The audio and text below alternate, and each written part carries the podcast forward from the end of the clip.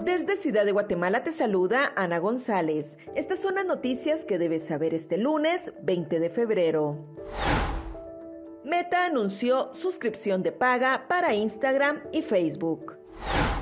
En noticias nacionales, Partido Cambio de Manuel Valdizón proclamó a Marlon Puente, alias El Pirulo, como candidato a la alcaldía de la ciudad de Guatemala.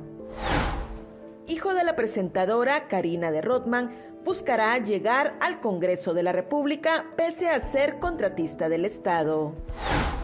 Autoridades localizaron aeronave con posible cocaína en el municipio de San Andrés Petén.